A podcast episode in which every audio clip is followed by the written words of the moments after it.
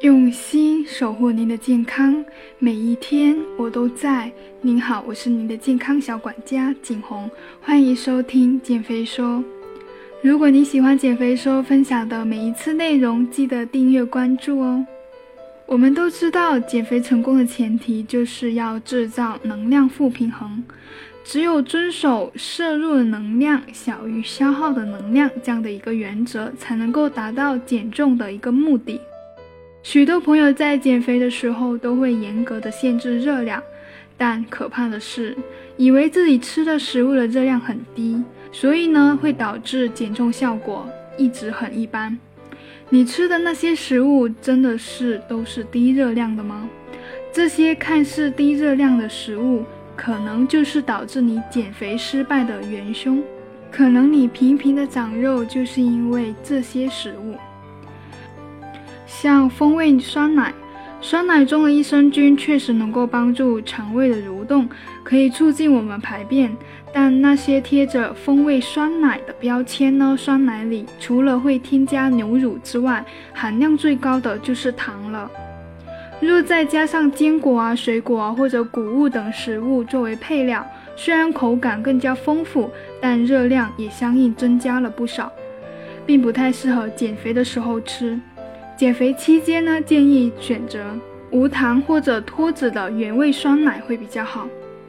那像第二个，比如说鲜榨果汁，很多人为了减肥舍弃了自己最爱的甜味饮料，选择用健康的鲜榨果汁来代替。但你可知道，一杯果汁通常都要用到多个水果，也就是说，一杯果汁的糖分就是一个完整水果的好几倍。喝太多也是会增加发胖的风险。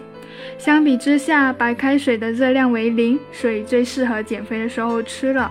如果觉得白开水寡淡无味，可以加一些茶叶啊、新鲜的柠檬片泡一泡，会更好哦。第三，八宝粥，像八宝粥呢，可能很多人觉得是非常不错的，没有油，没有盐，还有一些健康的芸豆啊、莲子作为配料。看起来的确对减肥没有什么坏处，但是你别忘了，粥本身就属于高升糖指数的食物，而且市面上卖的成品八宝粥中呢，还加入了大量的糖来调味，让它的升糖指数变得更高。吃完后不仅饱腹感很差，还容易使胰岛素大量的分泌，造成脂肪的堆积。第四，素食麦片。有些人会将素食麦片和燕麦混为一谈，但其实它们相差甚远。素食麦片是由小麦、玉米等多种谷物混合制成的，其中还会加入麦芽糊精、奶精等添加剂，以来丰富口感。而素食麦片里真正的燕麦含量呢，只占一小部分，而且营养价值少之又少，热量却很高。第五，零卡饮料。零卡饮料呢，看似是我们减肥人士的福音，但真的是大家想的那样吗？之前我也分享过关于这方面的内容，感兴趣的话可以去回听一下。在我国的营养标签的标准中呢，声称零卡呢是有要求的，呃，只需要每一百毫升或者每一百毫克的水中的能量低于十七千焦。的话就可以声称为零卡，所以一款标识为零卡的饮料，并不意味着饮料中真的一点能量都没有，喝多了照样会让你胖的。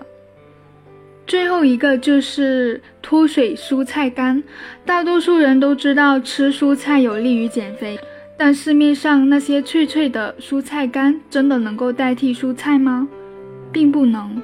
蔬菜干的热量可能比你想象中可怕的多，因为在因为在加工过程中，蔬菜的水分啊、维生素啊等等的营养物质都会有所流失。除此之外，商家还会在里面加入大量的糖或者盐来调味。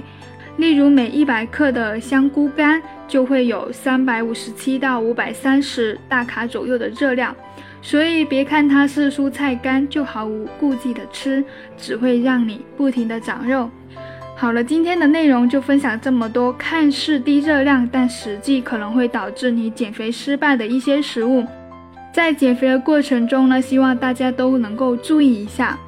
今天的内容就分享到这里，我是您的健康小管家景红，下期见。